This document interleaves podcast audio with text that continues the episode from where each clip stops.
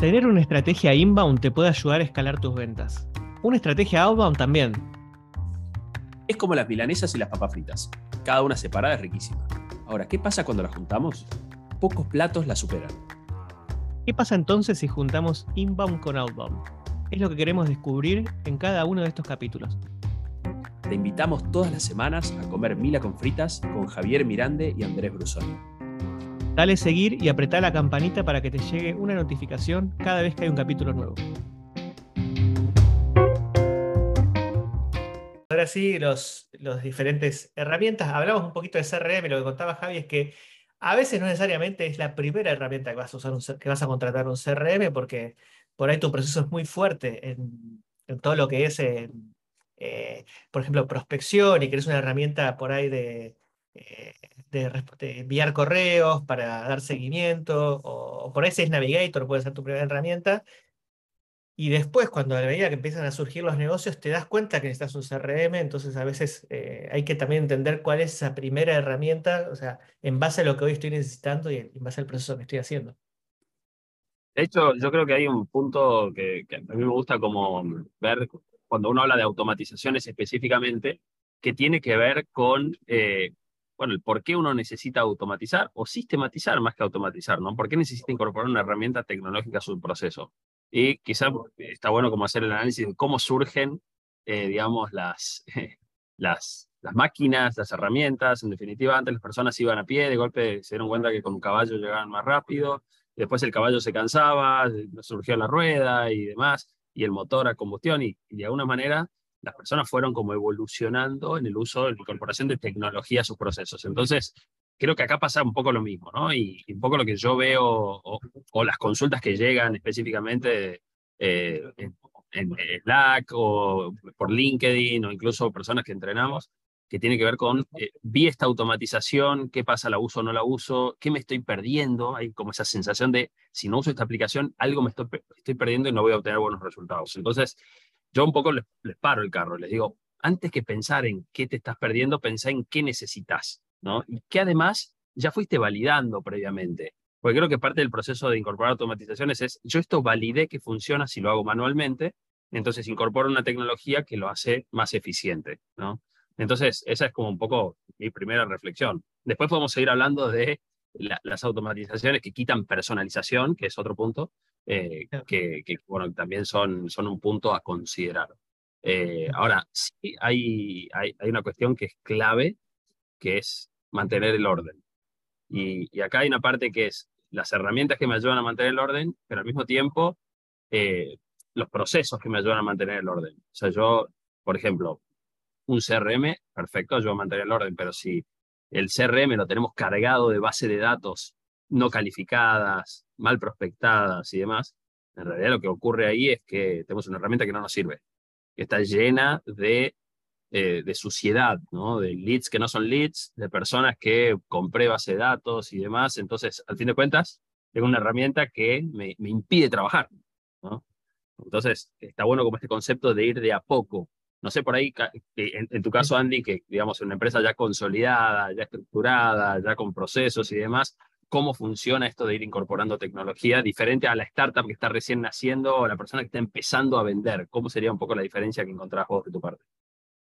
No, pero coincido que surge de manera orgánica. Es como eh, lo, que es interesante con automatizaciones es como decir, che, estoy haciendo algo, eh, me está funcionando eh, y, le quiero meter una acelerada. Entonces, este, las herramientas que hemos contratado tenían que ver con eso o también con, o, mismo de problemas de procesos que teníamos también. O sea, teníamos un proceso que, pues, suponete, estás agendando 100 reuniones por semana, ¿no? Cuando tenés un equipo grande.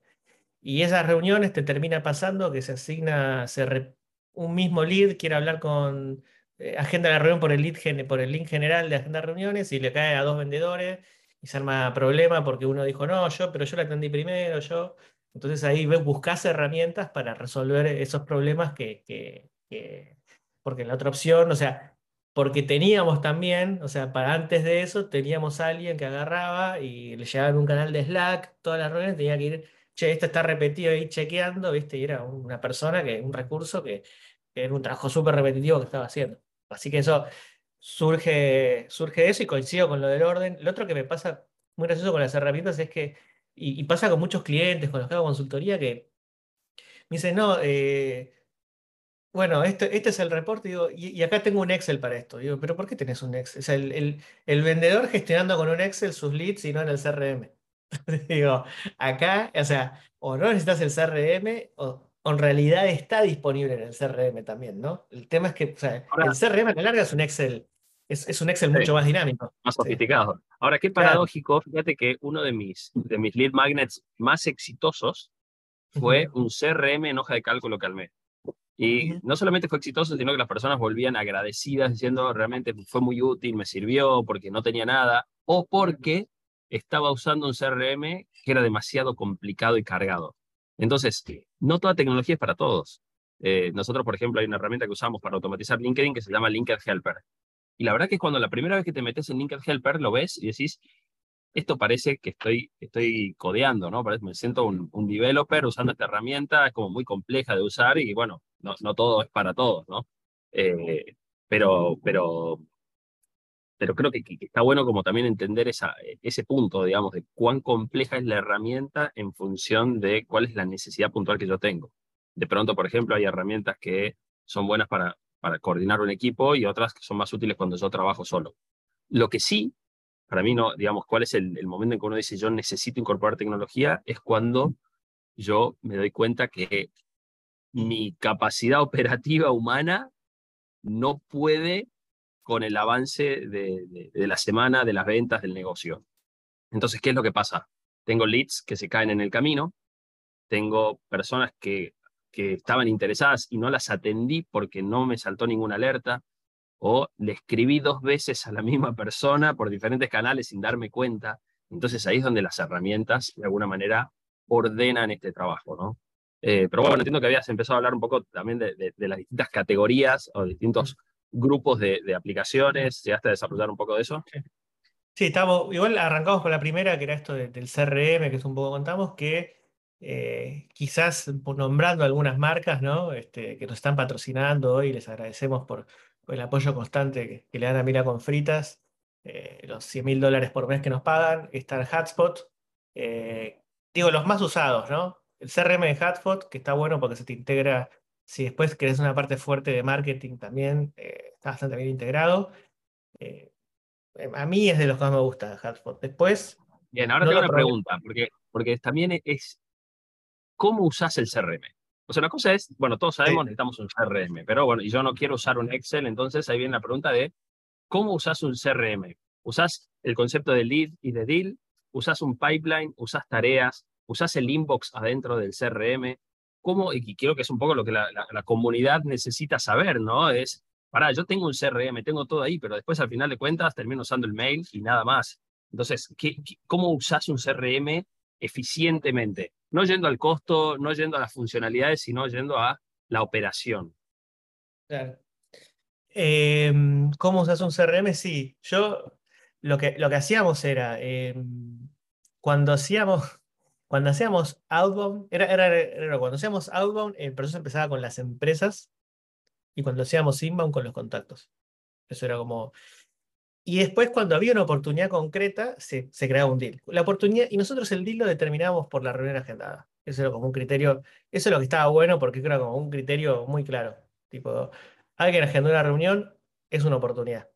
Eh, no, técnicamente después puede ser que no esté calificada, que, pero bueno, nosotros lo consideramos, entonces ahí entraba en el flujo de eh, los deals. Eh, entonces, para, para entender bien, si no o sea, yo puedo estar conversando con una persona de una empresa, outbound, inbound, cualquiera de los dos, y si todavía no agendó una reunión, no se crea el, el, la oportunidad del pipeline. Exacto. Sí, sí, sí. Bien, ¿cuál es una buena, pensando en que, perfecto, la persona agendó una reunión, ¿cuál sería una buena distribución de, eh, de pipeline para ver cómo avanza, ¿no? Cómo, cómo organizar los stages dentro de un pipeline. Bien. Yo, lo que trataba era de que tampoco sean un millón, ¿viste? O sea, entonces, nosotros lo que teníamos era el new, que era, digo, teníamos porque ya me fui de, y bueno, aparte habíamos dejado de usar Hotspot y nos habían pasado a, algo más global, pero teníamos el new, que era cuando agendabas la reunión, y entonces como que, porque aparte la reunión la agendaba un SDR por ahí o un bot en el caso de Inbound, entonces quedaba en new, quedaba como un estado nuevo, asignado a un vendedor. Cuando el vendedor tenía la reunión, ahí se daba cuenta, digamos, en teoría debería ser calificada, pero a veces no era calificada. Eh, entonces, si no era calificada, la pasábamos al último de todos, que era unqualified, o sea, como descalificado y chau. Y después, si tenía la reunión, em, lo poníamos, o sea, le, le, cambiaba un estatus. Había un estatus, viste, cuando tenés la reunión, que era visitado. Que eso después me ayudaba a medir eh, la tasa de no-show. ¿no?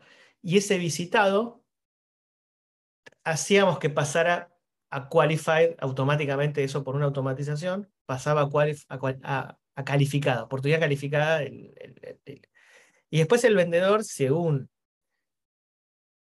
según si tenía que, según si mandaba una propuesta, o sea, si, si mandaba una propuesta concreta, o sea, mandaba el link para que el cliente firme, o sea, porque nos pasaba mucho en la primera reunión, o, una propuesta, sí, el, link ya tenía la propuesta firmada, lo dejamos en propuesta enviada, o en quote, le llamamos nosotros.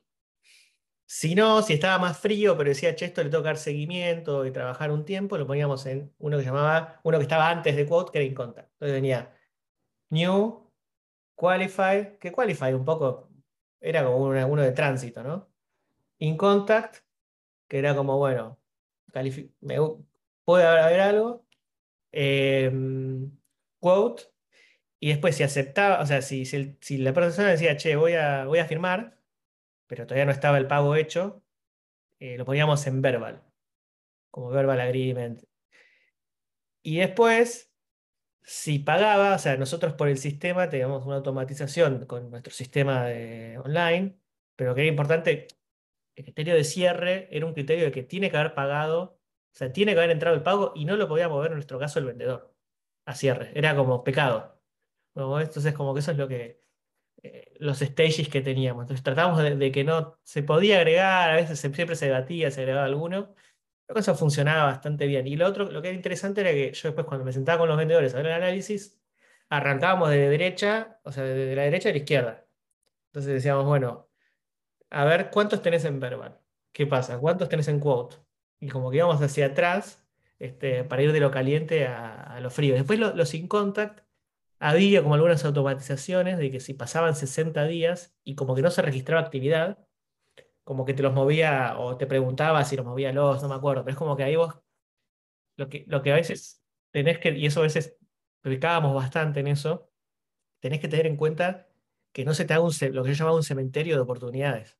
Entonces, como que bueno, eh, ir matándolas, eso siempre nos costó a nosotros, pero voy con esa visión yo de, eh, por ejemplo, siempre cuento el caso de lo que hace Carolina Samsung de Nubox en, Chile, que ellas dicen, un vendedor no puede tener más de 70 oportunidades abiertas.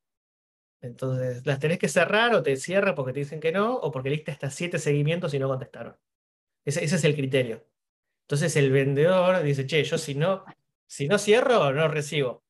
Eh, entonces, eso está bueno porque te, acelera, te obliga a caer en esos seguimientos también. Pero bueno, nada, ya nos pusimos.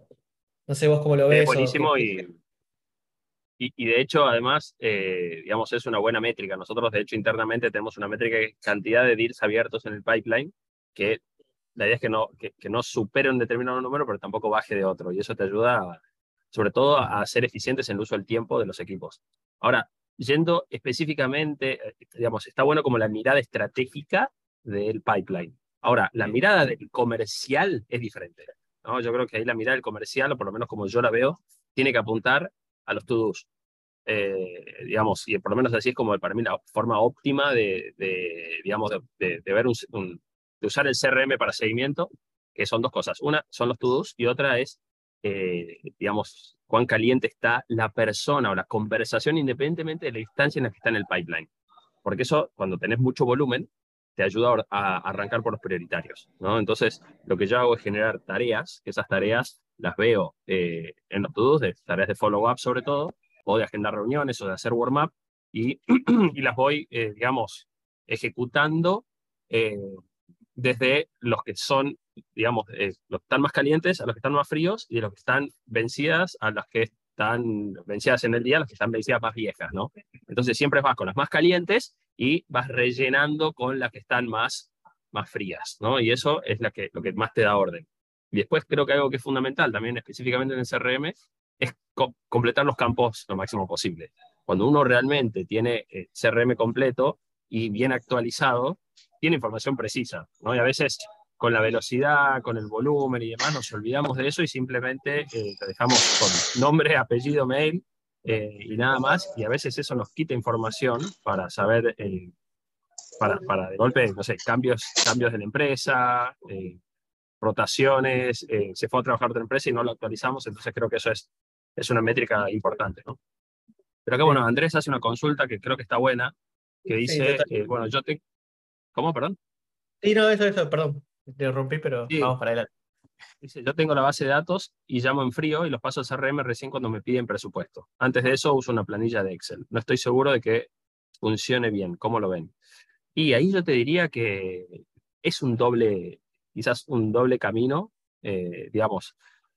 Yo sí usaría una planilla de Excel, quizás puede ser antes de que te atiendan la llamada. Ahora, una vez que la persona ya te atendió la llamada, no esperaría mandarle la propuesta para, para pasarlos, salvo que, bueno, la llamada sea eh, rechazada o sea, o sea, digamos, no llegues a concretar la llamada o bien que no puedas, eh, que, la respuesta sea negativa, ¿no?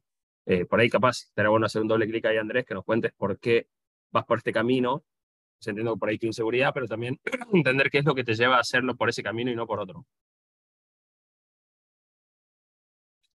Obviamente, si estás conectado, puedes aprender el micrófono y, decirlo sin problema, por principiante. Bueno, en ese caso está bueno. Ahora, fíjate que qué bueno aprovecho ya, digamos, esta, esta sensación de principiante para decirte, bueno, ¿qué, qué CRM elijo? Y la verdad que hay, hay, hay múltiples opciones. Eh, y dentro de todo, la ventaja que tienen los CRM es que en principio son bastante fáciles de migrar de uno a otro. Eh, más o menos están todos estandarizados en cuanto a campos y demás, entonces exportar un listado de un CRM e importarlo a otro es relativamente fácil y eso te permite justamente ir mudando de tecnología. No es lo mismo entrenar un chatbot con inteligencia artificial y mudar a otro, donde hay una cuestión de machine learning que es difícil de transformar en base de datos, que hacerlo con un CRM. Eh, y ahí te diría que hay cuestiones que tienen que ver con las estrategias ya comerciales de los CRM. ¿Qué hace HubSpot? Te da una prueba gratuita eh, la prueba no, es, es, es, un freemium, digamos, o sea, es gratis de por vida con limitaciones. El tema es que después si quieres hacer el upgrade, termina siendo muy caro. Eh, contra quizás un pipe drive que eh, quizás no se banca una empresa con 50 comerciales, pero que tiene una usabilidad muy buena de entrada y un costo accesible eh, en primer tiempo. O tenés un Monday que también es fácil de usar, es eh, sencillo de implementar, incluso integrable, ¿no? Y ahí el último concepto creo que es clave. O sea, cuando hablamos de herramientas de automatización, la capacidad de integrarse a través de APIs eh, abiertas con, con herramientas como Zapier eh, y, ese tipo de, digamos, de herramientas que conectan unas con otras es fundamental. Yo, de hecho, un cliente que usaba un, un, CRM, yo le dije, demos de baja este CRM porque no se integra. Y si no se integra, perdiste oportunidades de, incorporar otras herramientas, ¿no? Sí, no, total. Y sumando, perdón, el momento me tuvieron que llamar y estoy esperando que alguien entregue algo y dije, a ver si, si era eso, pero no. Eh, no, lo que decía, volviendo a la pregunta de Andrés, es esto también. A la larga, los Excel es esto. Los CRM son un Excel, entonces, como que por ahí a veces hay que crear campos, y, pero es muy común eso. De hecho, ayer en una, en una call alguien hacía eso, que es exactamente lo mismo. Y es como, si vos el Excel, vos lo vas haciendo porque vos le desplegás un campo para saber cuál contactaste, cuál otro, vos lo mismo lo puedes crear en el CRM. Entonces, eh, y vos puedes hacer filtros mucho más avanzados con eso. Es nada más es llevar esos datos al CRM, pero me pasaba hasta con vendedores, con SDR también. Como que les ponían, no, porque le pongo, a mí me gusta ponerle amarillo, rojo, verde. Y estaba buenísimo lo que hacían, porque che, uno que estaba, bueno, agarramos el semáforo y lo creamos en el, en el, en el CRM y lo testo de ahí. Este, esa era un poco la, idea. Em, pero sí, está buenísimo. Em, Bueno, que es entendido el consejo, me cierra eso de pasarlos cuando hice contacto con alguien que me puede llegar a pedir presupuesto, lo voy a hacer así. Sí, ahí te sumaría algo, Andrés, y es que quizás vos no lo querés cargar porque si, bueno, en realidad si nunca va a ser una oportunidad, eh, ya, ya la descarto. Pero yo creo que, digamos, en el, mundo, en el mundo comercial hay un punto que es súper importante, que es cuándo das de baja realmente a alguien, ¿no? Y quizás solo con una llamada darlo de baja eh, es muy pronto, entonces, siempre tenés oportunidad de hacerle alguna estrategia de marketing, mostrarle ads, eh, hacerle alguna campaña de email marketing, eh, escribirle o generarle contenido en LinkedIn y que vuelva. Entonces, no descartaría esa posibilidad, claro, exacto, como dice Fede, hacerle nurturing. No, no descartaría solamente por una llamada a una persona y por eso no la sumaría un CRM. En definitiva, ir armando base de datos calificadas y, bien, y bien curadas eh, es algo que muchas personas quieren y no pueden que no basta con simplemente comprarla. Ahora, creo que estaría bueno pasar a un punto que es como ya, digamos, yendo al outbound del Mila con fritas, eh, bueno, ¿qué herramientas podemos usar justamente para eso, para hacer el outbound? Una cosita más, perdón, y cerramos con CRM que me gustaría agregar es esto de que los vendedores lo completen todo el tiempo. Yo lo que también apuntaba siempre, esta como mi visión era, yo no quería ser el hinchapelotas del CRM como jefe. Entonces, lo que yo trataba de buscar, y eso está bueno, y los CRM tienen esto que vos decías, las automatizaciones, las tareas repetitivas. Por ejemplo, estoy trabajando con un cliente que cada vez que califican un lead, le ponen calificado sí y le ponen la fecha que lo calificaron. Eso es repetitivo, se puede automatizar. Que cada vez que pones sí, te, te setea un timestamp. Entonces, lo que hay que sentarse para mí mucho a ver, y lo he hecho también el proceso de ventas, es sentarse a ver cómo están haciendo el trabajo y ver, porque a veces el equipo no te va a levantar los issues de che, esto es repetitivo, lo hago todo el tiempo igual.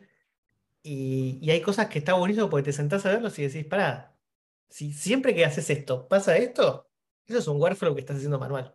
Entonces ahí es donde eh, está bueno para evitar eh, esto. Yo trataba de que sea el 20% del tiempo el CRM. Esa era como mi, mi filosofía como jefe.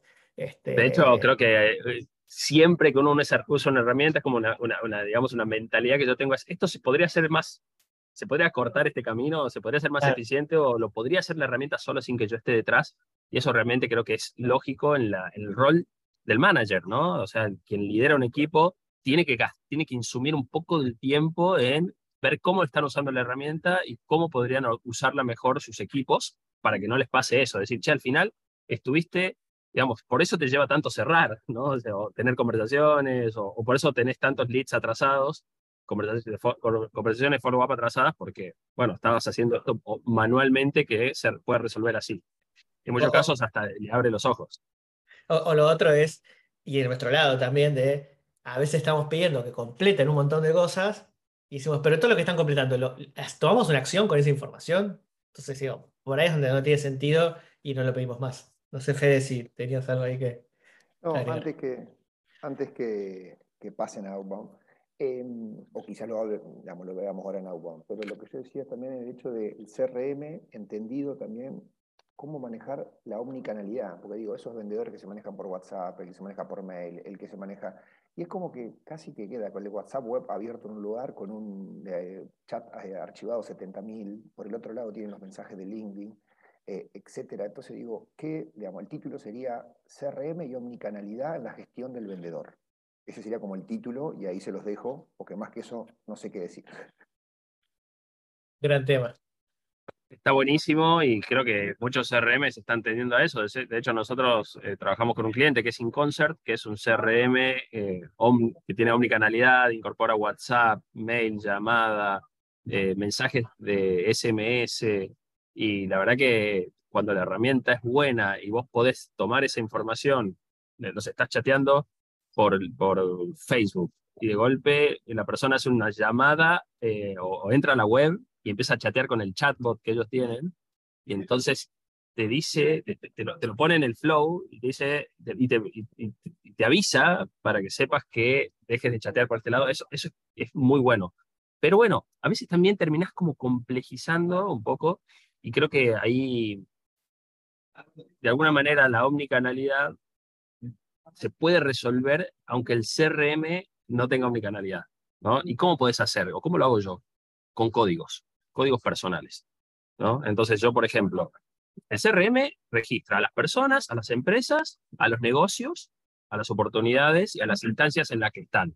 Y después, la, digamos, la actividad la regula el vendedor. Entonces, por ejemplo, yo lo que hago en las tareas de follow-up es uso códigos como WU es eh, warm-up, WA es WhatsApp, LI es LinkedIn, eh, M es mail. Entonces, pequeños códigos en las tareas te permiten ver dónde es el siguiente follow-up, por qué canal lo tenés que hacer. Entonces, vas muy rápidamente ahí. ¿no? Entonces, creo que tiene que ver con eso. Y después también, cuán cargado tener información es clave. Si vos en el CRM tenés cargada la URL de LinkedIn, directamente le haces clic y vas directo a LinkedIn para poder encontrar a esa persona. Eh, usar el inbox del CRM es clave y en eso, por ejemplo, le doy el crédito a Pipedrive por sobre HubSpot, que tiene un inbox incorporado que es muy bueno, no solamente en cuanto a cómo funciona, en, cuanto a los eh, registros de aperturas, de clics, sino la posibilidad de crear personas, crear negocios, crear tareas desde el, desde el inbox. Eso realmente cambia toda la lógica y lo hace muy, muy eficiente, ¿no?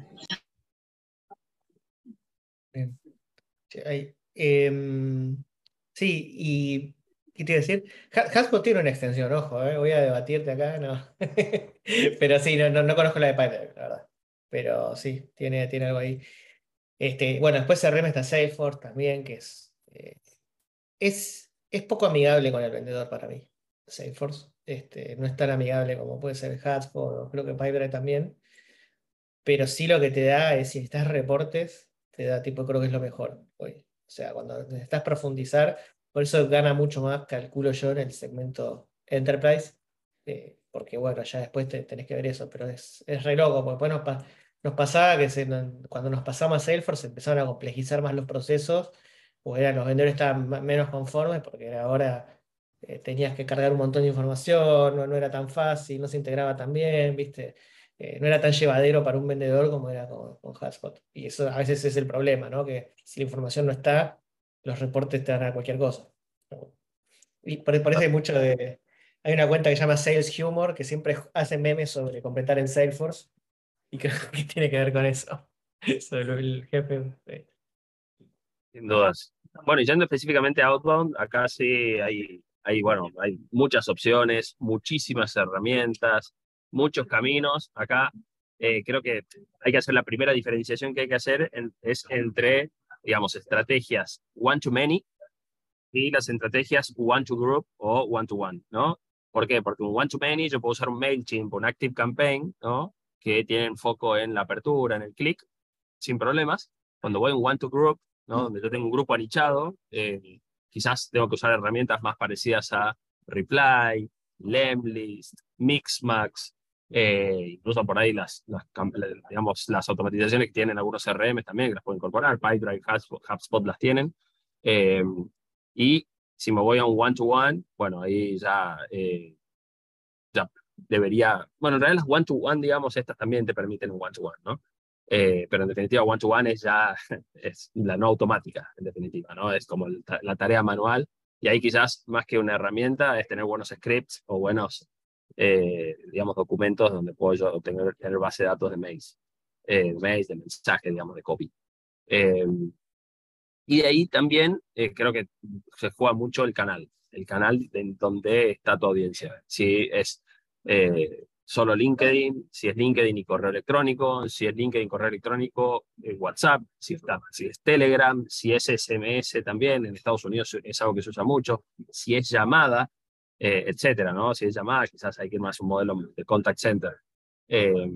y ahora, yendo específicamente a las herramientas que automatizan LinkedIn, ahí, bueno, creo que la primera advertencia para todos los que van a probar por primera vez es que, digamos, LinkedIn no tiene su sus, datos abiertos, o sea, todas las herramientas que hoy automatizan LinkedIn lo hacen eh, hackeando, el, hackeando el algoritmo, hackeando el sistema, eh, no, no son compatibles con las políticas de uso y las normas de, privacidad de LinkedIn, con lo cual son herramientas que pueden llegar a tener problemas. ¿Por qué? Porque LinkedIn basta con que cambie un poquito la interfaz para que la herramienta tenga que sacar el bug que soluciona ese, ese, ese cambio, ¿no? Entonces, es un constante, digamos, una constante actualización para poder justamente sortear eso. Yo creo que con la lógica de que pase un poco lo que pasó con WhatsApp en su momento, que es en algún momento WhatsApp abrió su API y la hice pública y ya no hubo, no hubo ese problema, pero antes sí lo había y se bañaban números y demás. Entonces,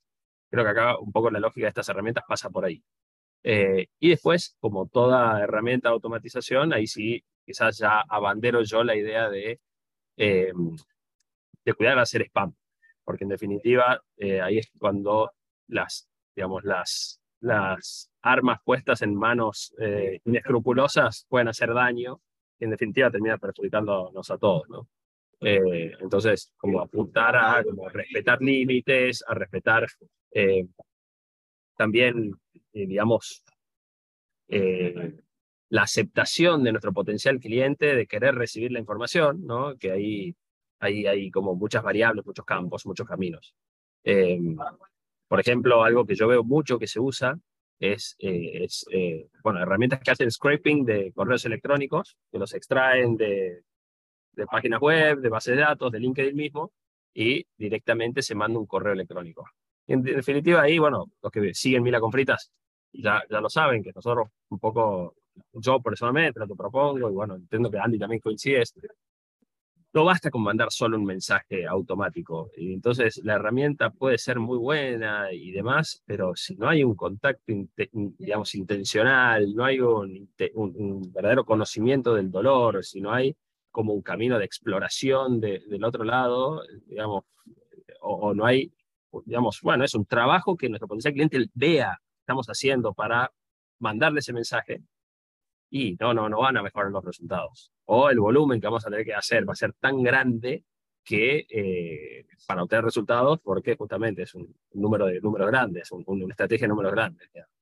Ahí hay un punto también súper interesante que es esto de, y es bastante común, que mandé, me, hice todo el esfuerzo de escribir los correos y los meto ahora y voy a mandar mil o entonces, eh, digamos, e, eso también es un punto interesante, que es que digo, eh, qué sé yo, por ahí en algún sector, digamos, no, es que, viste, como que puede ser, pero validate que antes vos estés haciendo la, estrategia que vas a escalar, estés haciendo con buenas tasas, digo, porque es como que ahí es como que vas a, te, te va a empezar a jugar en contra si es mails, por esto de los dominios, este, si es LinkedIn, bueno, LinkedIn activó la, la, bandeja de spam, no sé si todos la tienen, entonces, y es una cuestión lógica, ¿no? De, de, todo esto que está pasando, entonces eh, hay, hay, que tener en cuenta más que nada eso de no, de no encebarse, como de no, que no te gane la ansiedad, me parece que es un tema a veces de ansiedad, de decir, che, bueno, la quiero mandar, y no te hiciste, no te fuiste haciendo un análisis en, en, medidas cortas de cómo te, te fue yendo con eso. Este, te, sumaría algo, Andy, que tiene que ver con, yo en primer lugar, tengo que lograr que el mensaje le llegue, ¿no? Mensaje o el correo electrónico. Entonces ahí sí, la herramienta puede ayudar. Por ejemplo, eh, eh, Lemlist tiene un sistema que se llama Lemworm, que lo que hace es hacer un warm up de tu correo electrónico, de tu dominio, sobre todo cuando es nuevo, para que llegue mejor a inbox. Después hay técnicas vinculadas a qué pones en el contenido, en el asunto, que también las detectan los, digamos, los servidores de correo para mandarte a promociones o notificaciones. Capaz que no spam, pero no llegaste a inbox. Entonces, ese es el, primer paso, ¿no? Por ejemplo, hay una herramienta que se llama Mail Tester que justamente te permite testear tu correo y ver si tenés todo bien seta, digamos, seteado en cuanto al, al SPF, al DKIM, al DMARC y todos los registros que asocian tu dominio con tu correo, etc. Entonces, ese es un paso clave, ¿no? Configurar bien el correo para que llegue a inbox. Pero después, y justamente ahí donde no hay ninguna herramienta que lo reemplace, es cómo haces para que el correo o el mensaje que le estás mandando a tu potencial cliente se diferencie de los otros 15 que le llegan ofreciéndole el mismo servicio. Entonces, ahí es donde no hay ninguna herramienta que te, lo, que, que, que, te solucione eso. Y ahí es donde justamente el social selling, digamos, y esto de, de, de trabajar desde la construcción de la autoridad y demás, es clave eh, para para lograr ese diferencial. O sea, ¿qué es lo que hace que yo le mando un mensaje a una persona?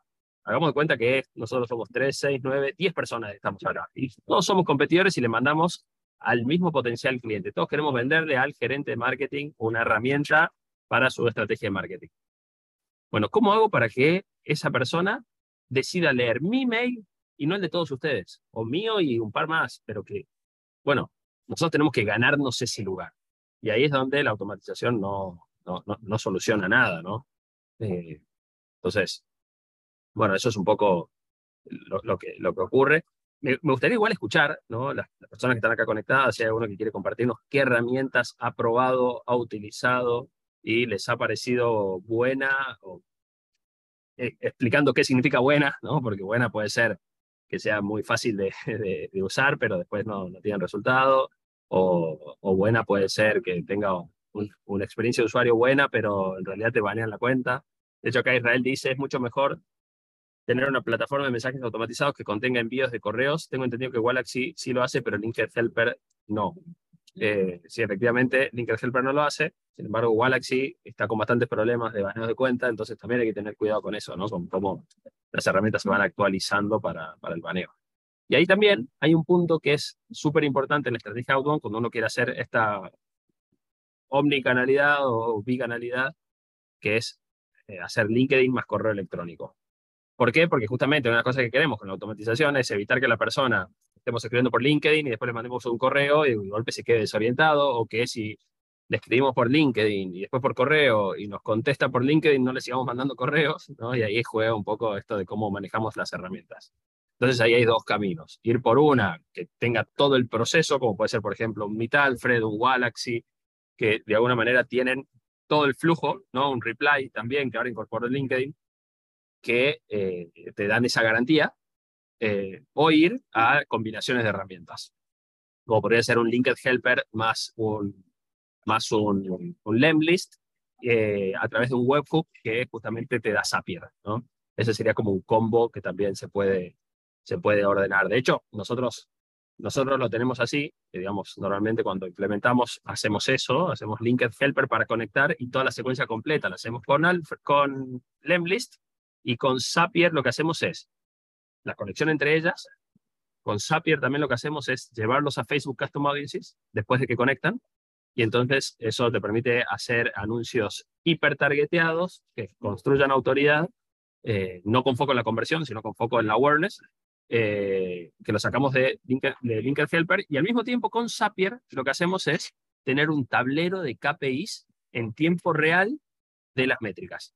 Eso es fantástico, porque volviendo al CRM, pasa que el CRM tiene métricas del CRM únicamente, ¿no? Tiene sus, sus, sus, informes, reportes y demás, pero hay datos que son tasa de aceptación, tasa de respuesta, reuniones y demás, que quizás no te la da toda junta. Entonces, nosotros lo que hicimos es generar un SAP que te va extrayendo los datos de las diferentes herramientas y te las muestras todas en una especie de, tablero de KPIs, en un dashboard que lo tenemos en, en Google Data Studio. Entonces está buenísimo porque justamente ahí te va actualizando la información y te va dando esas métricas que después te ayudan a tomar decisión si vas bien en esa campaña o tenés que virar o cambiar algo, algo en el proceso, ¿no? Pero bueno, eso es un poco el combo de, de, herramientas automáticas, por lo menos en estrategia eh, outbound, más enfocada en, en lograr como esa conversación, digamos. Sí, yo la que agrego que hemos usado por ¿Qué pasa cuando no está en LinkedIn la gente? Em, entonces, cuando tenés link, Sales Navigator, la que hemos usado nosotros con locales físicos, ya son cosas más tipo, bueno, eh, ahí no sé si la filosofía regrow, pero digo, como que hemos agarrado Botsol, por ejemplo, que es una que lo que hace es te scrapea Google Maps. Entonces queríamos ir a contactar concesionarias, por ejemplo, de autos, y la gente no estaba en LinkedIn eso, o era muy difícil porque es muy atomizado el mercado. Entonces, eh, por ahí podía filtrar por car dealers, pero era muy poco en comparación. Eh, y también eso, eh, parece estrategia usamos mucho el teléfono porque los encontrabas a los gerentes de ventas ahí. Y entonces ahí Botsol era una herramienta que en un Excel, nos tiraba un Excel, o sea, agarraba Google Maps, también era, era como estas de LinkedIn.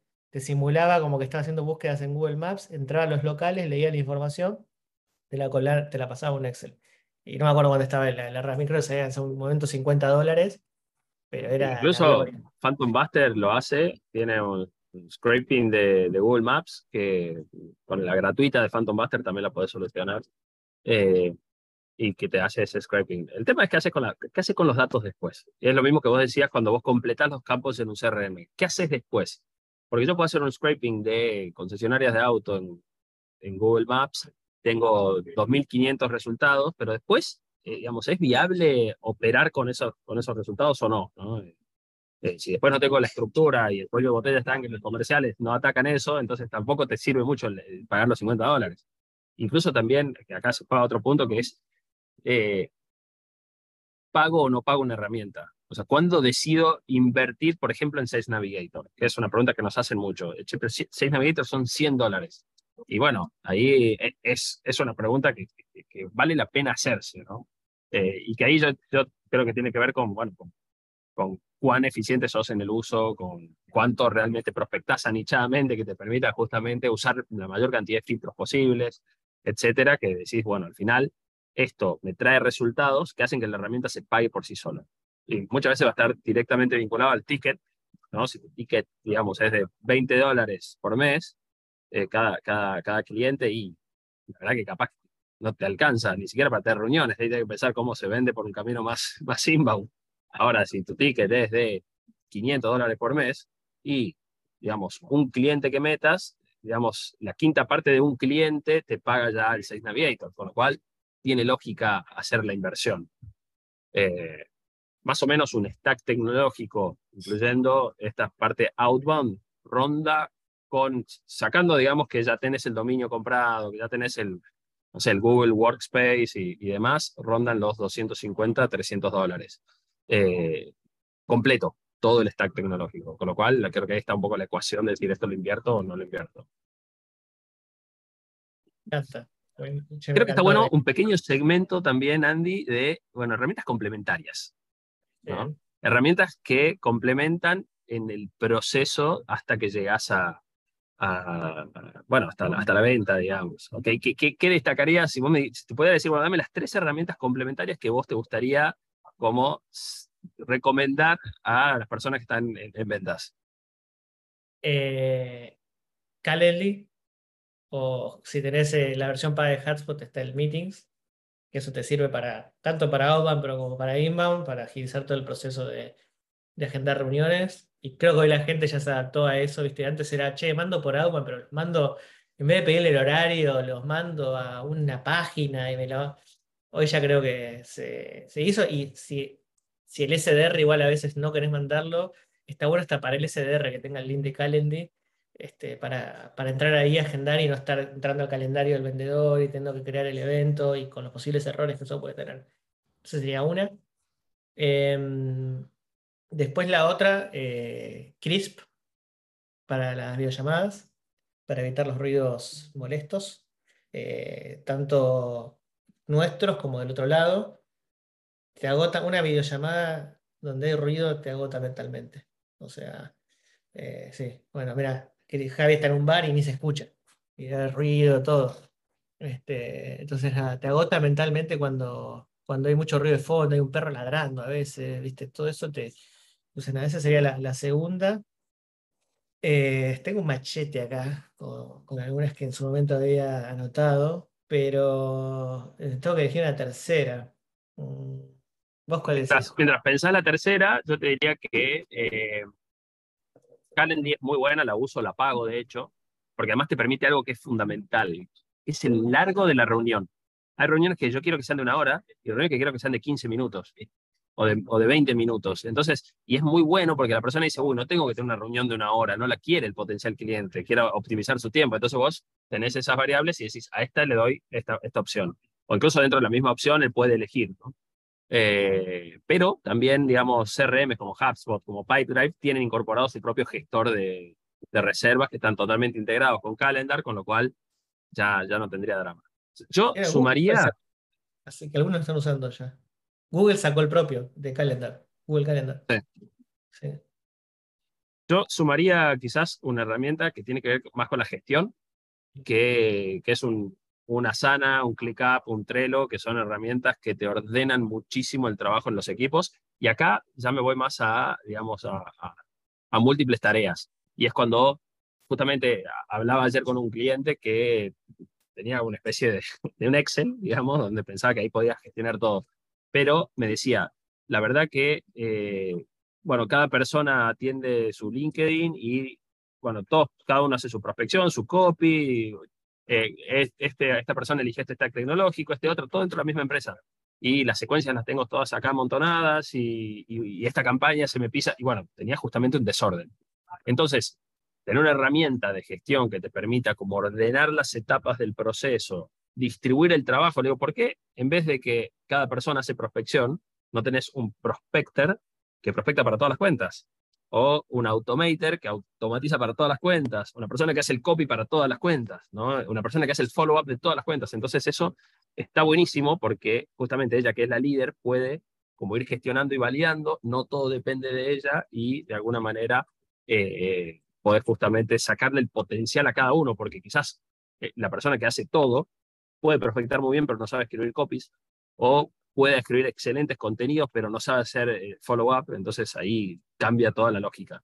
Entonces ahí incorporar herramientas y poder diseñar el flow en la herramienta y que te vayan surgiendo ahí los to de cuándo tenés que aumentar prospección, cuándo tenés que sacar el posteos y demás, para mí es clave, herramientas de gestión, ¿no?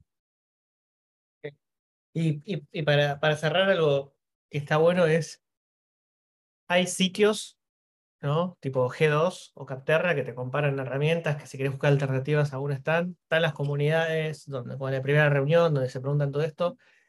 Mi consejo siempre es no obsesionarse en el research.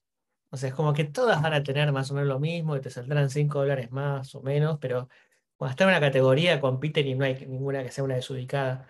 Entonces, este, eso también, digo, para, porque a veces mucho tiempo, y eso me ha pasado a mí eh, cuando era más, eh, hace mucho tiempo eso, pero como que estaba viendo el detalle, el feature con la otra y no sé qué, y el pedido ese tiempo lo podría haber estado dedicando ya a empezar a estar ejecutando.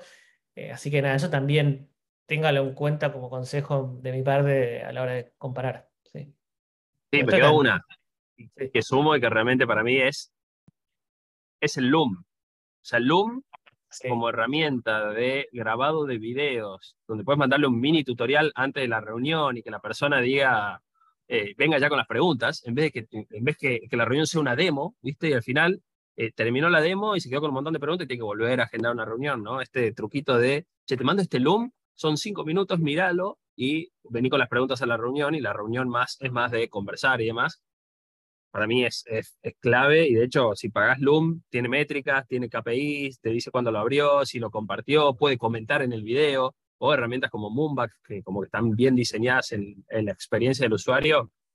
Para mí esas son, son realmente buenas y hacen una diferencia. La posibilidad también de quizás mandar un video personalizado de, en la parte como de la, bueno, de, buscar esa reunión. ¿no? Esa la sumaría también a, mi, a mis favoritas.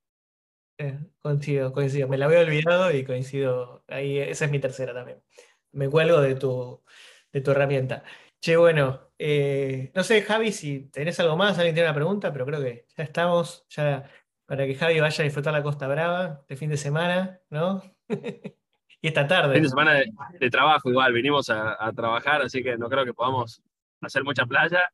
Pero, pero bueno, la verdad que creo que la, la, cuestión tecnológica es algo que incluso yo pensaba mientras hacemos este, este, pensamos este capítulo con Andy es, esto lo podemos escuchar de acá a cinco meses, dos años y seguir estando vigente, yo creo que sí, creo que hicimos un capítulo con esa lógica, ¿no? Hacer algo que, donde, donde el objeto esté en la reflexión, esté en, bueno, eh, digamos, no en la tecnología en sí, si hablamos de tecnología, en dos meses esto ya va a estar caduco. Ahora, hablemos de cómo diseñamos el proceso, cómo entendemos los equipos y cómo a partir de eso recién pensamos en la tecnología y vamos ayornándonos a lo que el mercado nos va ofreciendo. Bueno, nos vemos entonces el viernes, ya en el próximo almuerzo de octubre, empieza el último trimestre del año. Nos vemos. Así es. Che, aprovecho también para contar que Andy está alargando también un espacio de, con Tito Board. Eh, no sé si lo contaste o no, pero creo que está bueno cómo, cómo se van cruzando ahí los podcasts. Así que eh, bueno, un espacio en inglés, entiendo, ¿no, Andy? Los miércoles. Los miércoles a las 7, creo que era así, a las 7 de Argentina, que son, bueno, nada, hagan todo el cálculo para atrás o para adelante. Este, así que nada, vamos a charlar, lo voy a estar entrevistando yo a Tito todas las semanas en inglés. Eh, y la un poco surgió este espacio, charlé con Tito y, y nada, un poco eh, que me parecía que era, interesante que él también tenga como su podcast. Él decía, tenés que hacer tu podcast porque yo te ayudo, tipo, no es complicado. Y nada, así que lo recopado y lo, lo, lo, vamos alargando. Así que nada, ya nos cruzaremos ahí. Y si está en la comunidad, justo hablaste de Reply.io, tiene una primicia que va a ser el sponsor de octubre, primera, de primera reunión. Así que, y les tiro por acá, si lo están considerando, 10% de descuento para todos los miembros de primera reunión va a tener. Así que estamos, esa era mi, mi gestión todo este mes, era que si querían ser sponsor, que nos den un descuento. Así que nada, ese es, ese es un poco lo que, lo que voy a estar eh, mandando. Así que bueno. Este, Excelente. Bueno, gracias Andy, gracias por esta conversación y nos vemos en el próximo almuerzo. Dale, nos vemos. Chao, chao.